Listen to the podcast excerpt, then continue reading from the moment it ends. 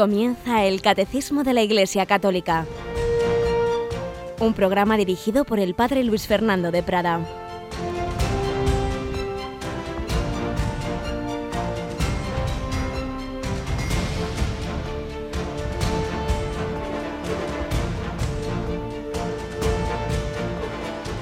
Un cordial saludo, querida familia de Radio María. Aquí estamos un día más, el último de esta semana eh, para profundizar en el catecismo de nuestra Madre la Iglesia, que nos ofrece esa doctrina no solo para nuestra mente, sino para nuestro corazón y que debemos ir llevando a la vida. Recordad, lo decíamos en las primeras ediciones de este catecismo, que en el catecismo de la Iglesia Católica están esos cuatro pilares de la vida cristiana, en lo que creemos, que es donde estamos, esa primera parte del catecismo, lo que creemos lo celebramos en la liturgia, segunda parte, pero lo debemos llevar a la vida, tercera parte, la moral, y convertirlo en oración, cuarta parte, nuestra vida de oración, que es donde, digamos, se engrasa todo, donde todo, todos esos elementos que nos va dando la doctrina de la Iglesia eh, se van articulando y convirtiéndose en vida propia a través de la oración lo que creemos, lo que celebramos, lo que vivimos, lo que oramos. Tenemos por aquí a Yolanda Gómez. Buenos días, Yoli. Muy buenos días, padre. Yo creo que eso de las cuatro partes ya os lo sabréis bien, ¿verdad? Pero siempre está bien repasarlo.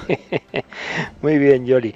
Pues vamos a ver si hoy conseguimos, no sé si llegaremos a acabar este, este capítulo en el que estamos de, del deseo de Dios, de El hombre es capaz de Dios, para ser más exacto, es capítulo primero de la primera sección de esta primera parte. El hombre es capaz de Dios, tenemos ese deseo de Dios, estamos en esos preámbulos de la razón que se abre a la fe. Pero como siempre, vamos a comenzar recogiendo alguna enseñanza para nuestro día, para nuestro día a día, para nuestra vida.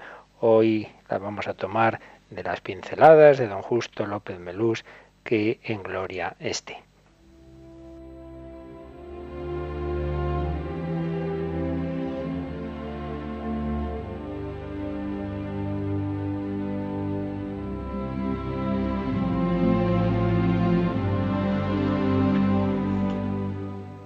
Tiene don Justo una pinceladita que se titula Juicios temerarios. Mucho me temo que a todos nos afecta que tantas veces hacemos ese tipo de juicios. Y escribía así don Justo.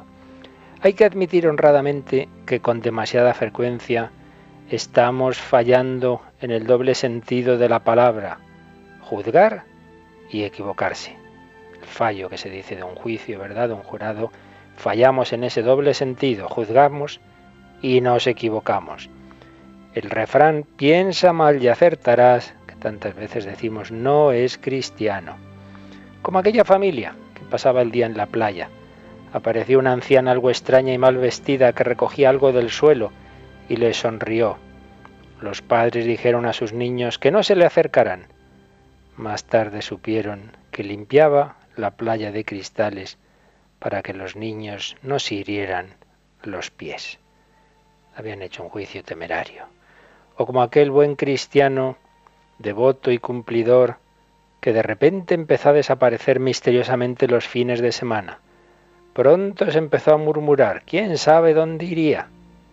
Luego se supo que atendía a una mujer pagana paralítica, limpiando su cabaña y preparándole comida para toda la semana. ¿Cuántas veces hacemos esos juicios, nos equivocamos e incumplimos el mandato de Jesús, no juzguéis y no seréis juzgados.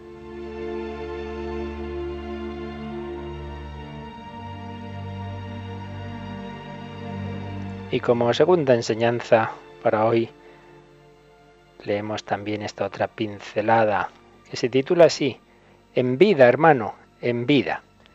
Y escribía así don Justo López Melús. Un hombre es maduro, decía un psicólogo, cuando ha pasado por un infarto y mejor por dos. Pero, ¿por qué esperar a tener un infarto para madurar y progresar en la bondad? Nada debe empujarnos tanto a vivir apasionadamente, gritaba Martín descalzo, como la certeza de que la vida será corta. Hay que quererse deprisa, hay que quererse ahora, en estos cortos años.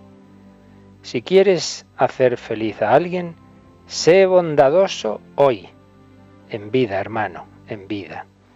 Si deseas dar una flor, mándala con amor hoy, en vida, hermano, en vida. Si deseas mostrar amor a los de tu casa, a los de lejos, hazlo hoy, en vida, hermano, en vida. No esperes a que se muera la gente para quererla. No visites panteones ni llenes tumbas de flores. Llena de amor corazones, en vida, hermano, en vida.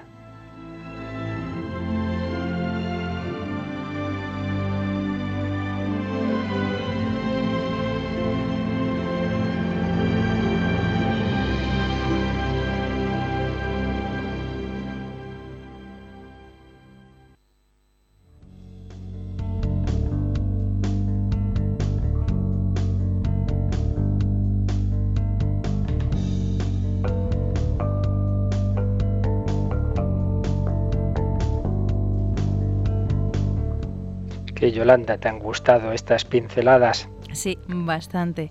Sobre todo lo de no juzgar, que eso es algo muy difícil de realizar, pero bueno, que siempre está bien que te lo recuerden para ponerlo en práctica. Dos buenas enseñanzas, no hagamos juicios temerarios y no esperemos demasiado para hacer el bien. ¿Y no te ha sonado algo esto de que regalemos flores en vida? Sí, algo me ha sonado, sí. Es que Radio María tenemos oyentes tan buenos, ¿verdad? Que ayer, ayer recibimos un ramo de flores a tu nombre, no lo escondas, esto no es ninguna cosa. Bueno, pero ahí están los pies de la Virgen. claro que sí, están los pies de la Virgen, porque sabemos que a fin de cuentas somos simples instrumentos suyos. Pues gracias tantas personas buenas que manifiestan de tantas formas su amor, su cariño a Radio María y a todos los que en ella están. Ayer en efecto estaba Yolanda intrigada de dónde vendría un ramo de flores, pero que ya sabes, supimos al final de dónde. Y en cualquier caso está a los pies de la Virgen como una rosa dorada, ¿verdad? Eso es. Que, que unos días antes también pues en ese caso la recibía yo, no para mí evidentemente, sino para ponerla ahí a los pies de la Virgen.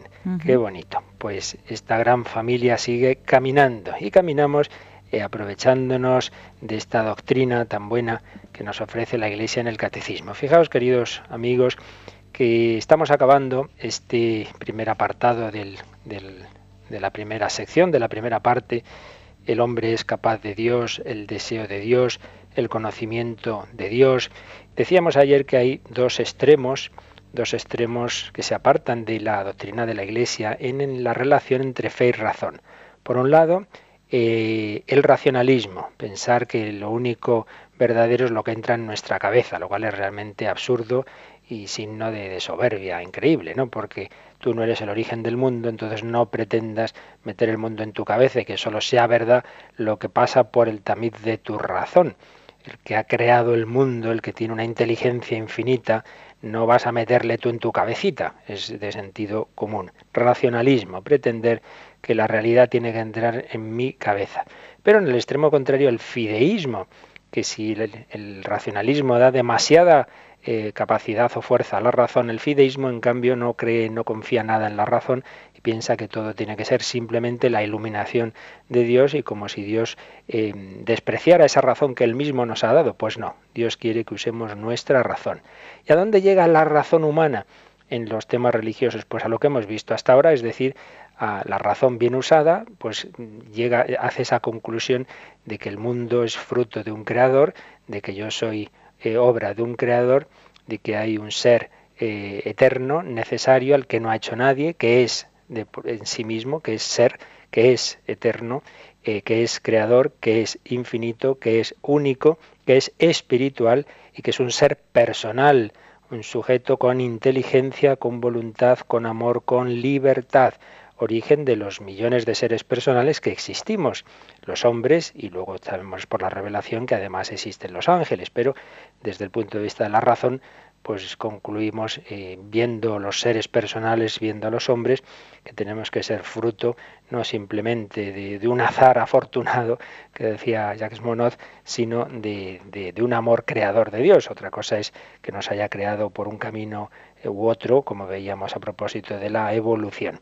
Esto es lo que hemos ido viendo estos días, que la razón humana tiene esa capacidad para llegar a Dios. Pero también veíamos ayer que aunque la tiene, sin embargo, en la práctica, en la práctica y estamos en una, en, una, situación histórica de la humanidad que dificulta usar bien la razón. En primer lugar, porque todos tenemos el pecado original, luego porque Dios, la libertad, el alma, todas estas realidades espirituales, precisamente por serlo, por ser espirituales, por no ser materiales, por no ser sensibles, no podemos comprobarlas de una manera experimental. Entonces es lógico, siempre puede surgirnos la duda, no tiene nada de extraño que nos puedan surgir dudas.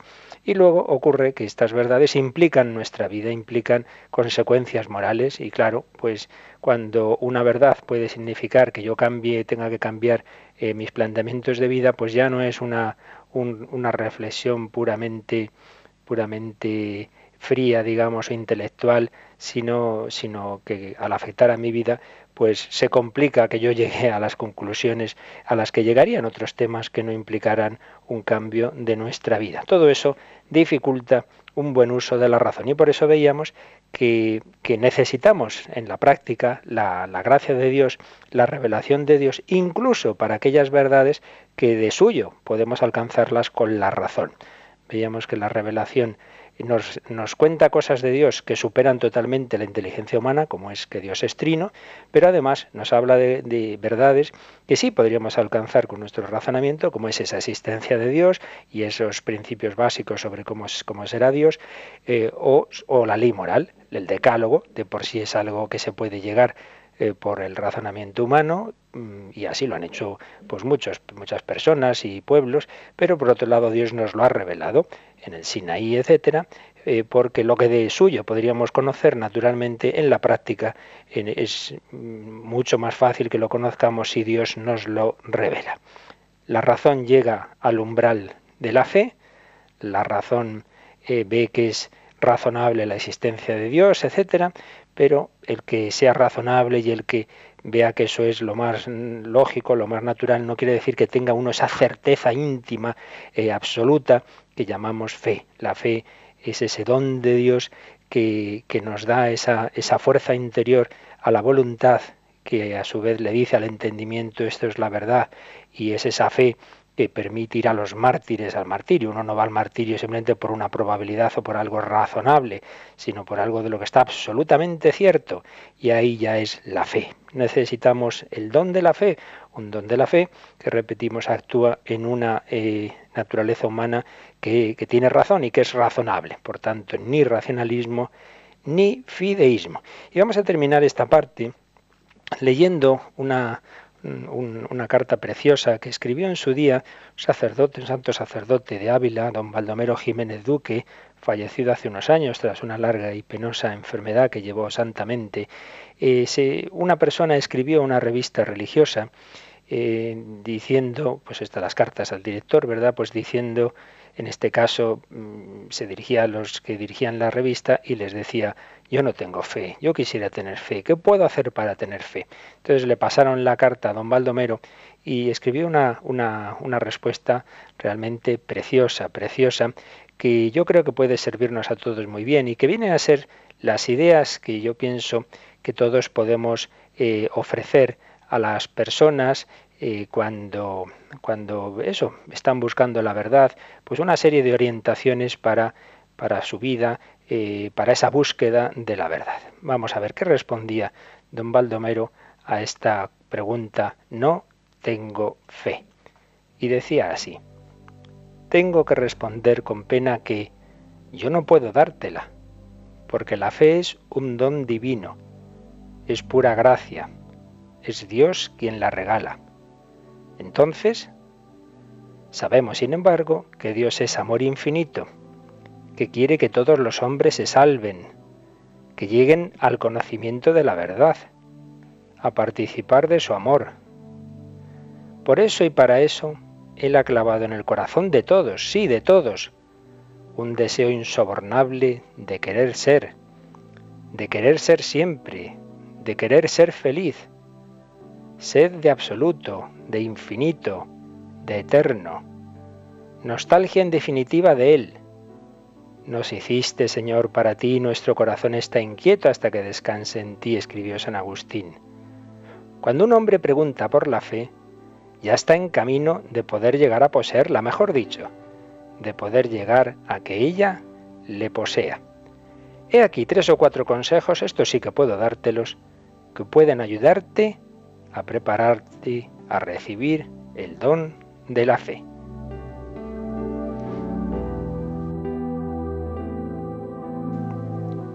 Y entonces don Baldomero le hacía unas sugerencias que a todos nos pueden venir muy bien. En primer lugar, abre los ojos. Busca con serenidad la verdad. Ábrete a sus llamadas y sé consecuente con los hallazgos que vayas haciendo en tu camino. Sé sincero contigo mismo. La verdad, poca o mucha, agradable o no, siempre exige, hay que aceptarla, hay que responder a ella, hay que seguirla. Jesús dijo ante Pilato, yo he venido a este mundo para dar testimonio de la verdad. Todo aquel que es de la verdad oye mi voz. Pilato preguntó sin esperar respuesta, ¿y qué es la verdad? Hay muchos agnósticos y escépticos que lo son porque quieren serlo, como Pilato. Tú busca sinceramente y sé coherente con la luz que vayas viendo.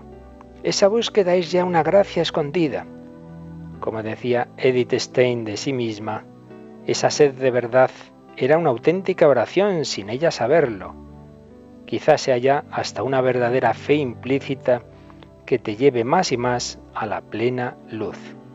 Un corazón sincero y limpio no puede menos de encontrarse con Cristo, de llegar a ver a Dios. Así pues, primer consejo, simplemente esto, buscar, buscar la verdad. El que busca encuentra y ser consecuente con los hallazgos que uno hace.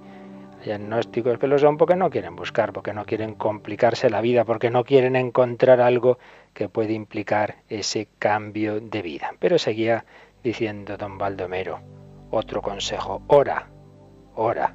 Pero un incrédulo, ¿cómo puede hacer oración? Sería ridículo. Es cierto, pero se puede hacer una oración condicionada que respeta la sinceridad de la conciencia más rigurosa. ¿Cómo es esta oración? Señor, si existes, como dicen tantos, ayúdame. Hazte en contradizo conmigo, que yo te conozca. Porque es evidente que muchos hombres han creído y creen, y muchos de ellos han sido y son eminentes por sus valores humanos y sus virtudes. Es la oración condicional que hicieron un Lieberman, un Carlos de Foucault y tantos otros, y llegaron a la fe. Ello no te compromete y poco te cuesta.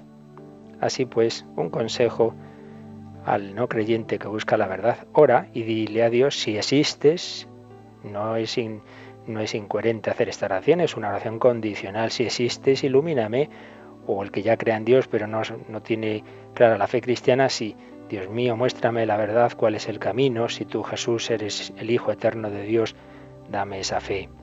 Y seguía diciendo don Valdemero, trata igualmente de leer sosegadamente sin prejuicios los Evangelios, a San Pablo, a San Juan, aun como documentos humanos son bellísimos. Estos textos hablan de Jesús con sencillez comunicativa impresionante. Vuelve con frecuencia sobre su lectura. Quizá también te vendrá bien la lectura de esos grandes testigos de Jesucristo que nos proporciona la historia de estos siglos de Iglesia, Agustín, Francisco, Teresa, Juan de la Cruz, Javier, Claver, Foucault, Edith Stein. Su encuentro con Cristo, sus vivencias religiosas pueden ser para ti una llamada. Y finalmente decía don Baldomero otra sugerencia, habla con algún creyente. ¿No conoces algún creyente que te impresione, que valores y hasta admires más o menos? Trata con él. Dile que te hable de su fe, de sus convicciones, también de sus dificultades. Puede haberlas. La fe es la gran aventura, el gesto supremo de libertad y de compromiso, la gran entrega. Por eso a veces nos asusta. Si tienes dudas concretas sobre aspectos de la doctrina cristiana, de la historia de la Iglesia, etc., consulta a algún teólogo competente, mejor si además es también místico, porque nuestra ignorancia, fuera del corto campo de nuestra especialidad, suele ser muy grande. Yo reconozco que en numerosos saberes de los hombres soy un analfabeto, y me asombra la audacia de algunos hombres que dogmatizan sobre temas religiosos sin apenas saber ni el catecismo elemental. Surgirán en ocasiones dificultades serias, pero muchas veces son puros fantasmas, cosas mal entendidas, superficialmente conocidas, que se desvanecen con una sencilla explicación o una información exacta. He conocido a algún intelectual que tenía una visión ridícula de ciertos misterios del cristianismo, que con un soplo casi de risa se esfumaba. Pero así somos, y esto también es un misterio. Dios es la verdad, Dios es el amor, el que tenga el alma abierta a la verdad y al amor oblativo, la encontrará, y se realizará con plenitud en él si responde a las exigencias de su luz y de su fuego. Qué buenos consejos, buscar la verdad, hacer oración, aunque sea esa oración condicional, leer la escritura y dialogar con creyentes, preguntar las dudas concretas que uno pueda tener a una persona bien formada, sin quedarnos en tantas visiones ridículas que hay muchas veces. Voy a contar hace ya años, determinado periódico importante, no voy a decir su nombre, pues eh, se hizo una acusación a una jerarquía de la Iglesia española y se dijo que mentía.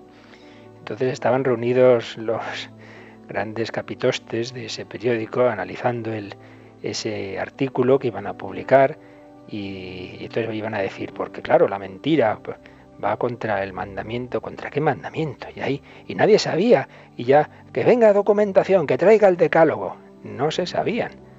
Personas muy cultas, nadie, ninguno de ellos sabía en qué mandamiento está la mentira. Qué ignorancia tenemos tantas veces en el campo religioso y muchas veces esos que son tan ignorantes no paran de hablar de cosas religiosas de las que no saben casi nada. Pues no caigamos en ello y busquemos la verdad en el diálogo, en la humildad, preguntando a quien nos puede iluminar.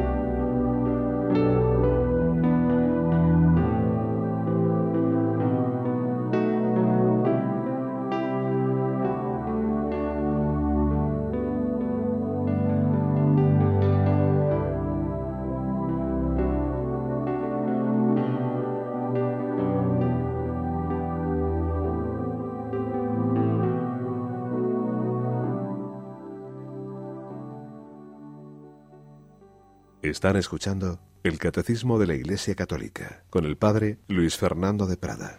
Pues bien, seguimos adelante. La razón que se abre a la fe, el don de la fe que Dios quiere dar, pero que uno puede disponerse como en estos caminos, en estas sugerencias que nos hacía ya desde la otra vida don Baldomero Jiménez Duque. Pero vamos a avanzar, aunque me temo que no vamos a acabar este apartado hoy, pero bueno, vamos a seguir avanzando en el último apartado de este capítulo, de este capítulo primero de la primera parte del Catecismo, el hombre es capaz de Dios, tras haber visto ayer el conocimiento de Dios según la Iglesia, el último apartado, el cuarto, se titula Cómo hablar de Dios y se compone a su vez de cinco números. Pero antes de leerlos, Yolanda, vamos a, ver cómo lo resume el Yucat. El Yucat, como sabéis, este catecismo para jóvenes, al ser eh, más breve, tiene la virtualidad de que nos dice lo esencial en menos palabras. Entonces vamos a leer primero el número 6 del Yucat, eh, que viene a resumir estos cinco números del catecismo. Número 6 del Yucat que se pregunta, ¿se puede acaso captar a Dios mediante conceptos? ¿Podemos hablar con sentido acerca de él? ¿Qué responde Yolanda? Aunque los hombres somos limitados y la grandeza infinita de Dios nunca cabe en los conceptos humanos finitos, sin embargo podemos hablar acertadamente de Dios. Para decir algo acerca de Dios, utilizamos imágenes imperfectas y representaciones limitadas. Cada palabra sobre Dios está, por tanto, bajo la reserva de que nuestro lenguaje no está a la altura de la grandeza de Dios. Por eso debemos purificar y perfeccionar una y otra vez nuestra manera de hablar de Dios. Esta es la síntesis que nos hace el Yucat de lo que ahora nos va a desarrollar el Catecismo de la Iglesia Católica en cinco números a partir del número 39. Vamos con ellos, Jolly. 39, pues. Al defender la capacidad de la razón humana para conocer a Dios, la Iglesia expresa su confianza en la posibilidad de hablar de Dios a todos los hombres y con todos los hombres. Esta convicción está en la base de su diálogo con las otras religiones, con la filosofía y las ciencias, y también con los no creyentes y los ateos. Es decir, aquí hay un punto absolutamente fundamental. Si nosotros dijéramos, como se dice en otras religiones, que Dios no tiene nada que ver con el, con el mundo, está tan más allá que lo único que podemos hacer es sí recibir pues una iluminación suya, pero que trasciende a la razón humana, pues sería, claro, la, experiencia religiosa sería algo así, pongamos el ejemplo de, de, una persona, un joven, un chico, una chica, que siente un enamoramiento muy grande, pero, pero bueno, es su sentimiento, eso no lo puede compartir, el sentimiento como tal, lo tiene ella, no lo tiene la otra persona. Entonces, ¿qué, va a decir a otro? Pues eso, está enamorado, pero no puede decir más. Si fuera esto la experiencia religiosa, un puro sentimiento, yo no podría dialogar con otra persona que no tiene ese sentimiento, yo no podría explicarle quién es Dios, por qué creo en Él, no tendría un punto, digamos, común de diálogo. Y sin embargo, la Iglesia cree, como hemos estado viendo, eh, hoy mismo y estos días anteriores, en esa capacidad de la razón humana para conocer a Dios. Sí, ese Dios luego me ha iluminado, me da el don de la fe, pero un Dios que ya he visto con la razón, que es, que es lógico pensar eh, con nuestro razonamiento concluir que existe ese Dios eh, que existe y algunas cualidades que, tiene que, es, que nuestro razonamiento filosófico llega a ellas, que es un ser eterno, infinito, necesario, eh, personal, etcétera, etcétera. Y por ello podemos dialogar con otras religiones, con la filosofía y con las ciencias. Podemos dialogar, por ejemplo, con las ciencias, y lo veíamos cuando hablábamos de la evolución, cuando hablábamos del Big Bang, hay puntos ahí de encuentro. Sí, sí, este, usted científico me, me dice cómo de esa primera partícula inicial eh, estalla y, se va expandiendo de ahí el universo. Y usted me explica ese proceso, pero ahora yo a su vez le pregunto, primero, ¿de dónde sale esa partícula inicial? Eso ya no me puede responder usted. Tenemos ahí un punto de diálogo. Segundo, ¿por qué esa partícula inicial tenía las propiedades exactas para que miles de millones de años después pudiera haber vida humana, vida inteligente, y si hubieran sido un poquito distintas ya no habría esa, esa posibilidad? En fin, son puntos de diálogo con la ciencia, con la filosofía. Contábamos cómo cuando empieza a extenderse el cristianismo, en los primeros siglos, en el Imperio Romano, el diálogo se establece no con las religiones de entonces, sino con los filósofos. Se hace un diálogo filosófico, porque los filósofos hablaban del logos, de la idea, de la verdad, del primer motor, y entonces hay un campo de diálogo, es decir, y ese primer motor y ese logos original, esa idea del bien que decía Platón, no será precisamente el Dios que se ha revelado a Israel, el Dios que se ha revelado en Cristo, ese logos no será precisamente el logos que se ha hecho carne. Podemos, podemos razonar con cualquier persona, con cualquier filosofía, con cualquier religión, si creemos en la capacidad de la razón humana para conocer a Dios. Esta capacidad que defiende la Iglesia eh, de la razón para conocer a Dios, pues en cambio hay muy poca confianza en ella en general, aquí hablo muy en general, en, el mundo de las religiones orientales. Eh, hay también una visión distinta de este tema en el Islam, lo cual explicó, como siempre con su impresionante sabiduría, el Papa Benedicto XVI en aquel famoso discurso en Ratisbona, en aquella lección magistral en Ratisbona, que un párrafo del, del cual fue malinterpretado y usado lastimosamente por algún periodista que como tantos ataques le hicieron al Papa y que luego pues lo, lo, contó de una manera tergiversada, como si el Papa estuviera directamente eh, calificando de violento el, el Islam y originó aquella, aquella cadena, por desgracia, de, de revueltas y de, y de atentados incluso en que murieron algunos, algunos cristianos. Pero ahí el Papa explicaba y con, con eso, con, con, su gran conocimiento de, del pensamiento islámico, esa idea de un Dios tan trascendente, tan trascendente, que no tiene nada que ver con la naturaleza humana, y cómo en cambio nosotros pensamos que Dios sí es trascendente, pero a su vez nos ha creado a nosotros a su imagen y semejanza, y por tanto tenemos ahí ese punto de semejanza con Dios que nos permite razonar sobre él. Así pues, número 39, eh, la capacidad de la razón humana para conocer a Dios nos permite hablar de Dios a todos los hombres y con todos los hombres. ¿Nuestra razón puede conocer a Dios? Sí, pero a continuación nos dice el número 40 los límites que tiene ese conocimiento. Yolanda. Puesto que nuestro conocimiento de Dios es limitado, nuestro lenguaje sobre Dios lo es también.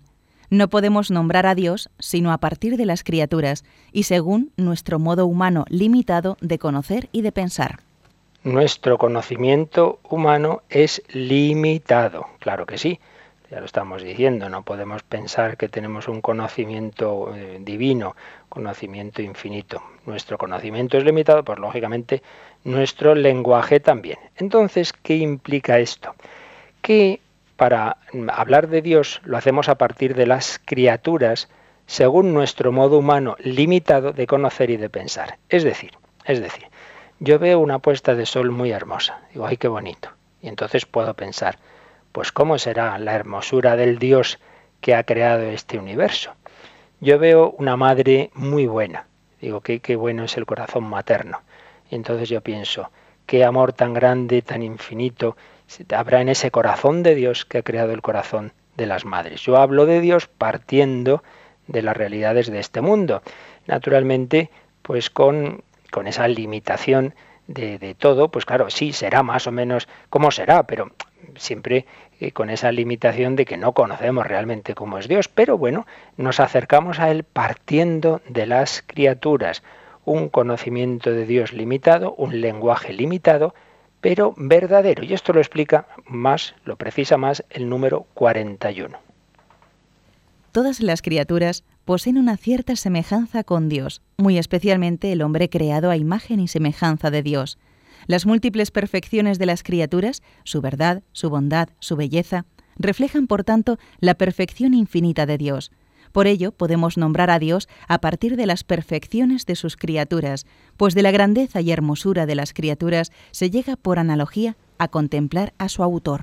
Esta última frase, de la grandeza y hermosura de las criaturas se llega por analogía a contemplar a su autor, es una cita del libro de la sabiduría 13.5 del Antiguo Testamento, uno de los últimos libros, cronológicamente hablando, del Antiguo Testamento. ¿Por qué podemos hablar a Dios partiendo de las criaturas? Pues porque todas las criaturas poseen una cierta semejanza con Dios y por supuesto muy especialmente el hombre creado a imagen y semejanza de Dios. Todas las criaturas, al ser obra del Creador, le reflejan de alguna manera vemos un niño y decimos, uy, ¿cuánto se parece a, sus padres? Pues claro, natural. Es, hijo de sus padres, pues tiene sus rasgos más o menos físicos, psicológicos. Pues, ay, ¿cómo me recuerda este gesto a su abuelo? ¿Qué tal? Pues sí, natural. Vemos un cuadro, uy, este cuadro se ve que es de la escuela de tal pintor. Claro, refleja los rasgos del pintor. Pues bien, todo lo creado refleja en mayor o menor medida al creador. Uy, ¿y una piedra refleja a Dios? Pues sí, en algo sí. ¿Por qué? Primero porque es, porque está aquí. Entonces su ser, un ser pequeño, un ser limitado, un ser que Dios le ha dado, pero es ser porque refleja al que es eternamente. Pero luego mira, por ejemplo, es una piedra, pues una roca firme, pues eso refleja la estabilidad de Dios, la firmeza de Dios, el que es, el que es y no varía así como así. Y así todo lo demás. Eh, vamos viendo, pues por ejemplo, evidentemente un santo, ¿no? Un, santo lleno de Dios, pues refleja mucho, mucho más a Dios. Todas las criaturas, en cierto grado, mayor o menor, reflejan un poquito la perfección infinita de Dios. Y por ello podemos nombrar a Dios a partir de las perfecciones de sus criaturas. Dios, y por eso los salmos, por ejemplo, dicen, Señor, roca mía. Se coge la roca, esa estabilidad de la roca, esa firmeza de la roca, como un símbolo del que es nuestra firmeza, del que es el apoyo firme. Nada te turbe, nada te espante, todo se pasa, Dios no se muda, la paciencia todo lo alcanza, quien a Dios tiene nada le falta, dirá Santa Teresa, porque ve en, en Dios esa firmeza, esa estabilidad, esa seguridad que refleja de alguna manera una roca firme.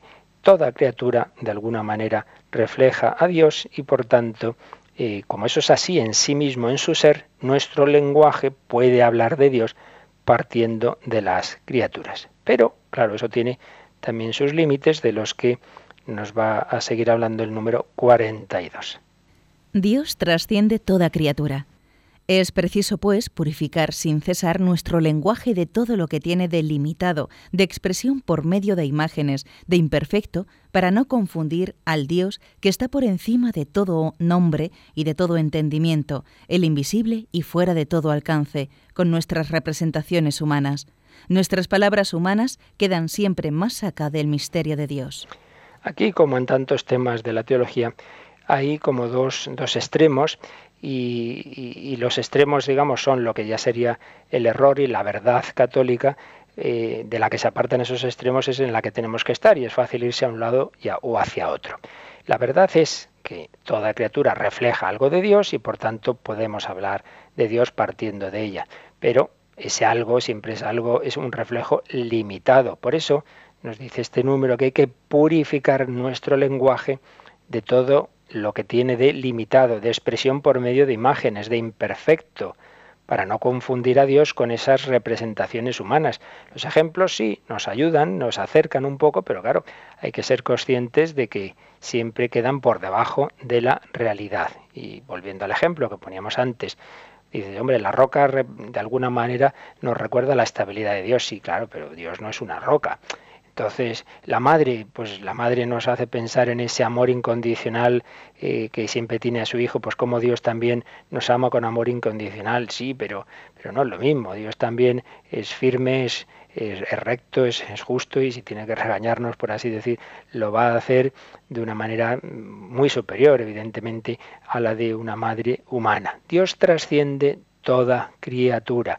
Entonces, un extremo, pensar que la razón humana y el lenguaje humano no tiene nada que ver con Dios, entonces no podemos decir nada. Entonces no cabe teología, no cabe una filosofía que reflexione sobre Dios. Pues ya hemos dicho que eso que se da en, el mundo oriental y en otros ámbitos religiosos, no, no. El catolicismo cree en la capacidad de la razón humana y del lenguaje humano para hablar de Dios. Pero ojo, no nos vayamos al otro extremo. Si es errado pensar que no podemos hablar nada de Dios, también sería errado pensar que nuestro pensamiento y nuestro lenguaje sobre Dios hablan exactamente de cómo es Dios. Le tenemos clarito, ¿eh? como si fuera una fórmula matemática, tenemos dominado a Dios en nuestro pensamiento. De eso nada.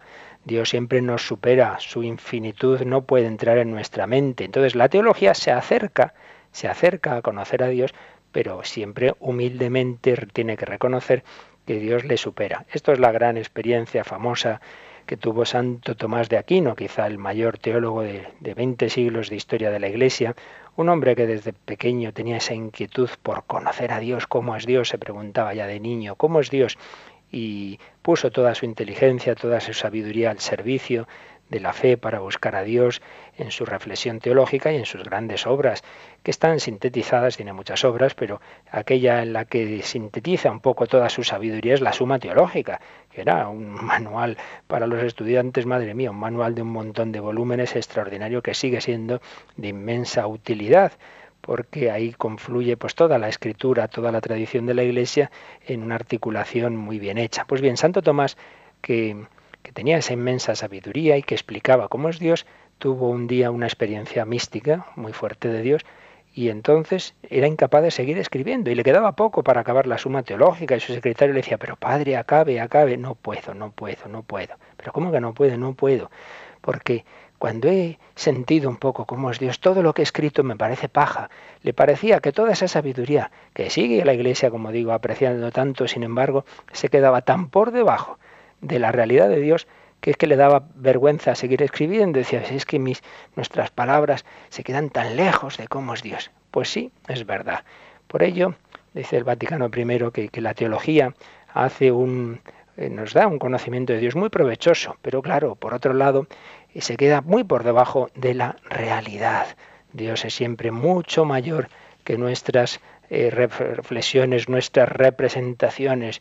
Es necesario pensar y reflexionar y explicar sobre Dios y por eso está ese esfuerzo que hace la teología, pero a la vez tenemos que ser muy humildes. El dogma representa algo verdadero, nos dice algo verdadero, pero la realidad supera nuestras palabras. Y todo ello eh, nos lo vuelve a, a matizar el número 43. Al hablar así de Dios, nuestro lenguaje se expresa ciertamente de modo humano, pero capta realmente a Dios mismo, sin poder, no obstante, expresarlo en su infinita simplicidad. Es preciso recordar, en efecto, que entre el Creador y la criatura no se puede señalar una semejanza tal que la desemejanza entre ellos no sea mayor todavía, y que nosotros no podemos captar de Dios lo que Él es, sino solamente lo que no es, y cómo los otros seres se sitúan con relación a Él. Aquí ya se acaba de sintetizar un poco todo lo que hemos dicho. Por un lado, se nos dice que nuestro lenguaje capta realmente a Dios mismo.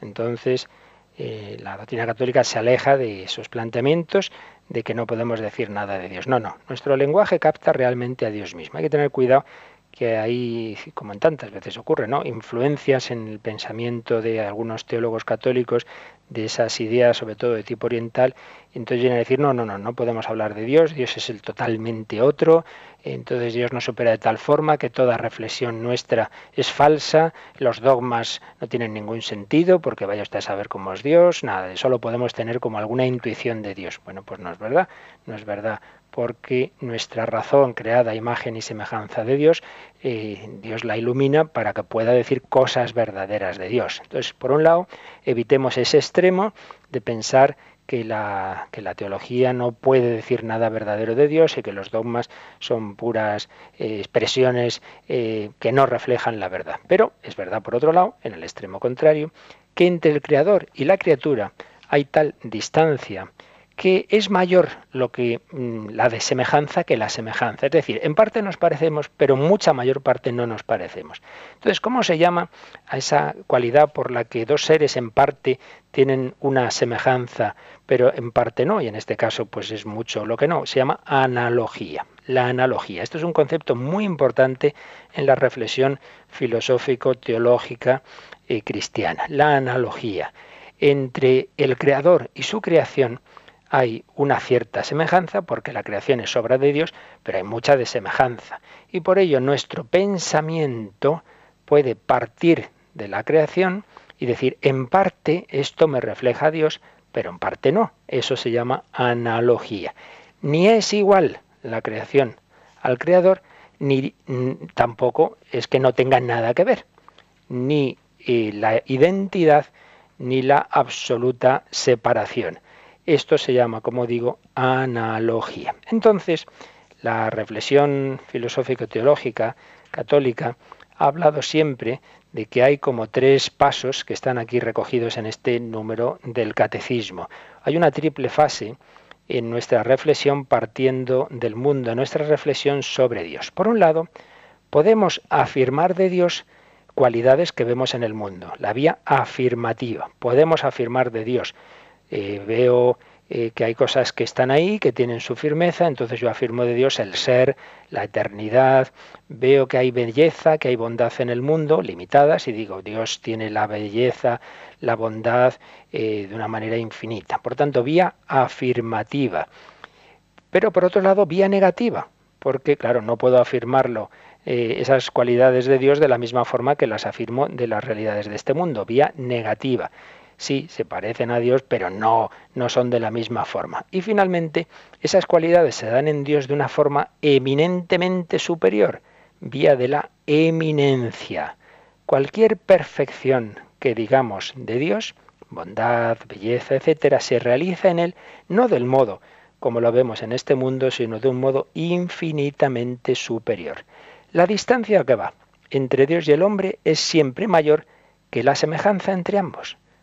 Esto es importante. La distancia entre Dios y el hombre es mayor que la semejanza, pero la semejanza es real.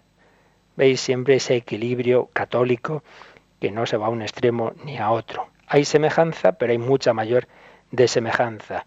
Es mucho más aquello por lo que Dios nos supera que aquello por lo que nos parecemos a Él, pero nos parecemos a Él.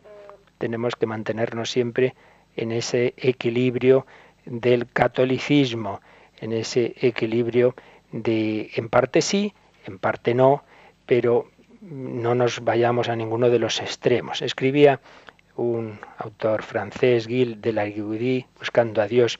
Por lo que conocemos aquí, nos es fácil imaginar el grado de esplendor de allá arriba, un rostro, un cuerpo de mujer, una melodía que electriza las fibras de nuestro ser, un caballo de raza, la embriaguez del esquí, el esplendor de las noches o de los días de sol, la satisfacción del esfuerzo de una obra cumplida, un alma de monje, todo lo que constituye la belleza del mundo, nuestra alegría o exaltación, todo lo que podemos amar a través del más minúsculo reflejo de Dios, todo eso no es más, no es más que pobredumbre frente a la belleza con mayúscula que será nuestra y para la que estamos hechos.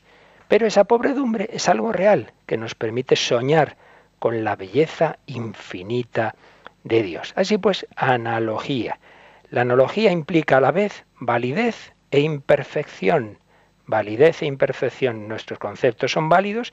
Yo puedo hablar de la verdad, de la bondad, de la eternidad de Dios, pero a la vez son imperfectos. Son imperfectos, son limitados. No puedo pretender que mi concepto eh, abarca a Dios como puede abarcar a los números. Yo sé que dos y dos son cuatro, todo eso está muy clarito.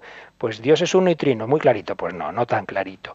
Dios supera tu reflexión. Pero es verdad que Dios es uno y trino. Tenemos que estar siempre en ese equilibrio. Por tanto, es falso afirmar que de Dios no podemos tener ningún tipo de conocimiento, porque eso equivaldría a cosificarlo. Es un poco la línea de, muy también del mundo protestante, concretamente de un grandísimo teólogo protestante ya fallecido, Karl Barth, que decía esto, ¿no? que de Dios no podemos, no podemos decir prácticamente nada porque sería como meterle a Dios en nuestros conceptos. No, no es verdad. Nuestros conceptos pueden ser verdaderos, pero claro, siempre pequeños. Nunca van a abarcar la plenitud de Dios. Dios será siempre para nosotros un misterio, y no puede ser de otra manera, porque si a Dios lo abarcáramos por completo, como el bolígrafo que tengo aquí en la mesa, pues entonces ya no sería Dios. Obviamente no puede ser así.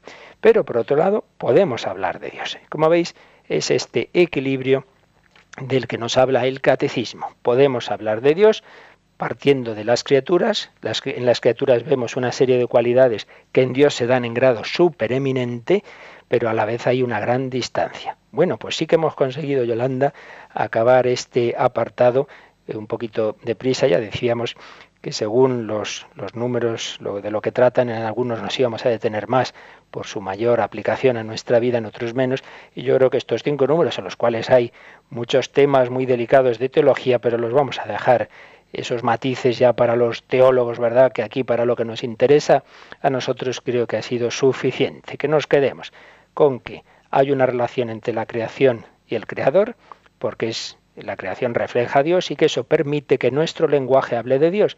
Dice cosas verdaderas de Dios, pero por supuesto Dios es siempre mayor que nuestro lenguaje. Nuestro, nuestro lenguaje se acerca a la verdad, pero la verdad de Dios evidentemente no entra en mi mente. Pero esa verdad que alcanzamos es muy buena, muy necesaria y con ella podemos vivir, con ella podemos caminar. Es lo que Dios nos muestra a través de la razón y de la fe. Pues bueno, yo creo que con esto que terminamos este, este capítulo podemos también terminar nuestra reflexión de hoy y como siempre dejamos los últimos minutos para comentarios, dudas, testimonios eh, a través de los caminos que ahora nos van a recordar. Participa en el programa con tus preguntas y dudas. Llama al 91 153 8550. También puedes hacerlo escribiendo al mail catecismo arroba radiomaria.es. Catecismo arroba radiomaria.es.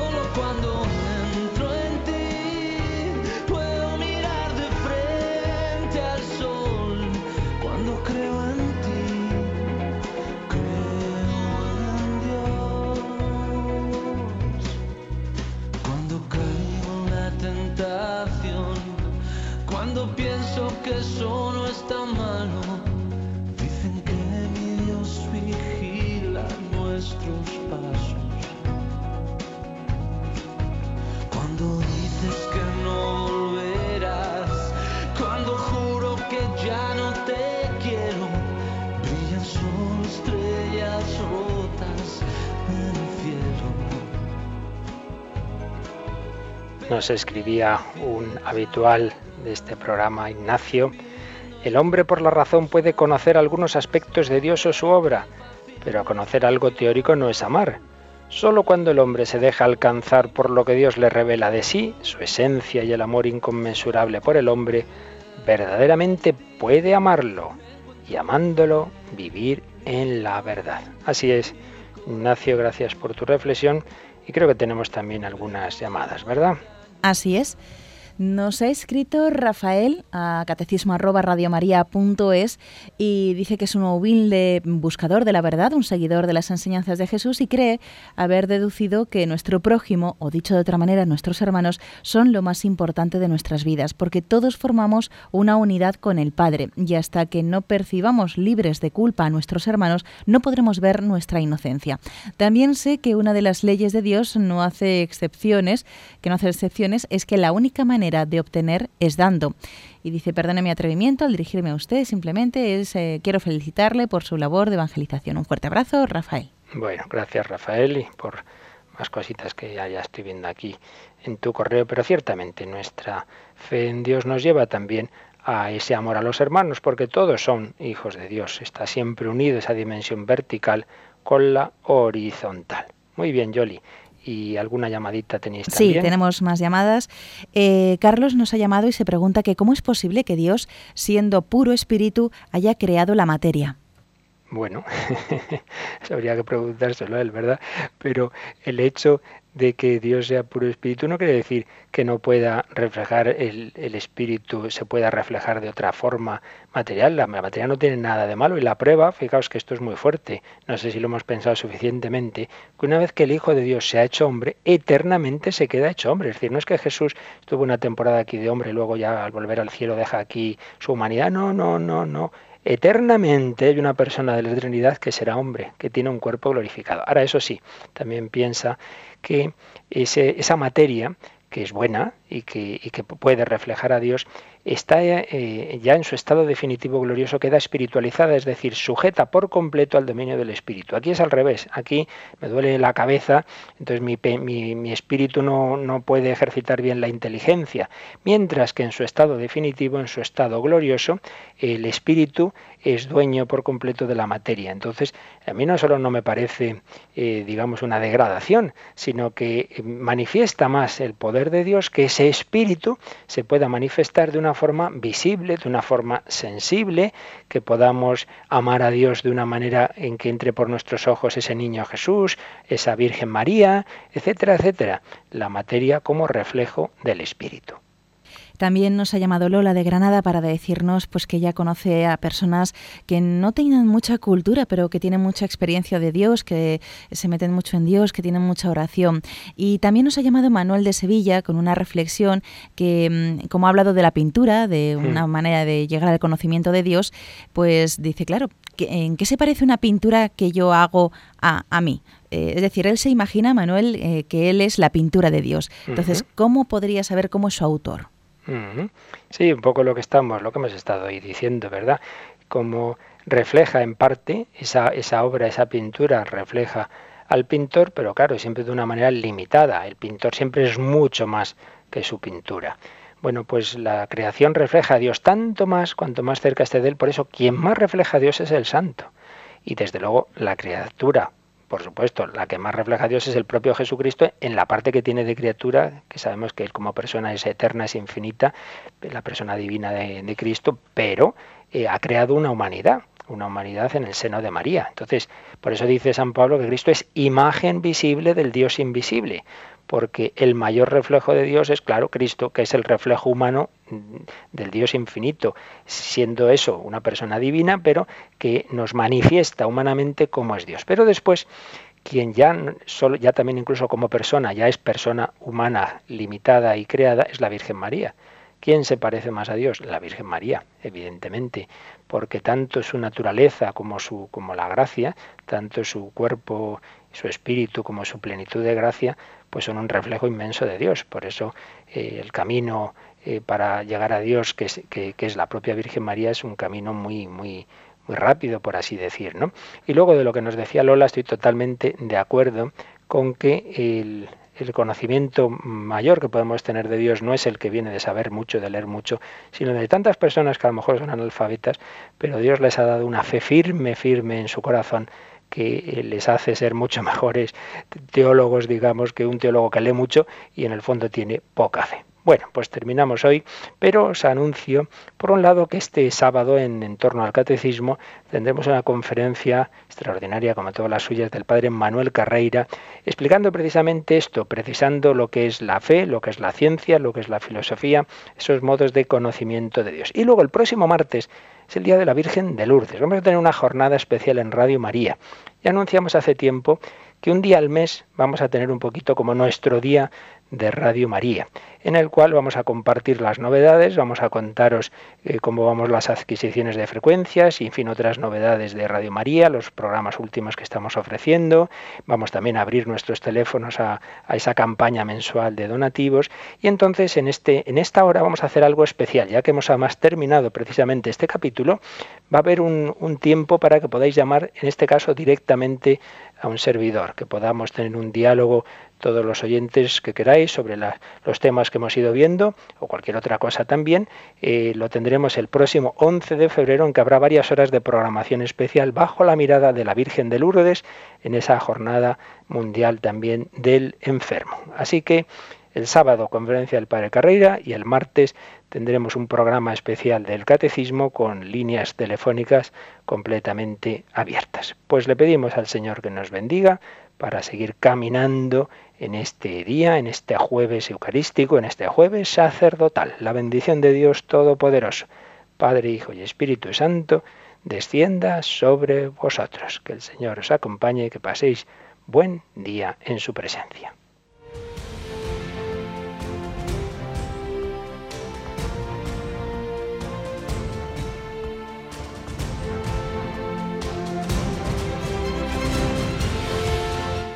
Han escuchado en Radio María el Catecismo de la Iglesia Católica, un programa dirigido por el Padre Luis Fernando de Prada.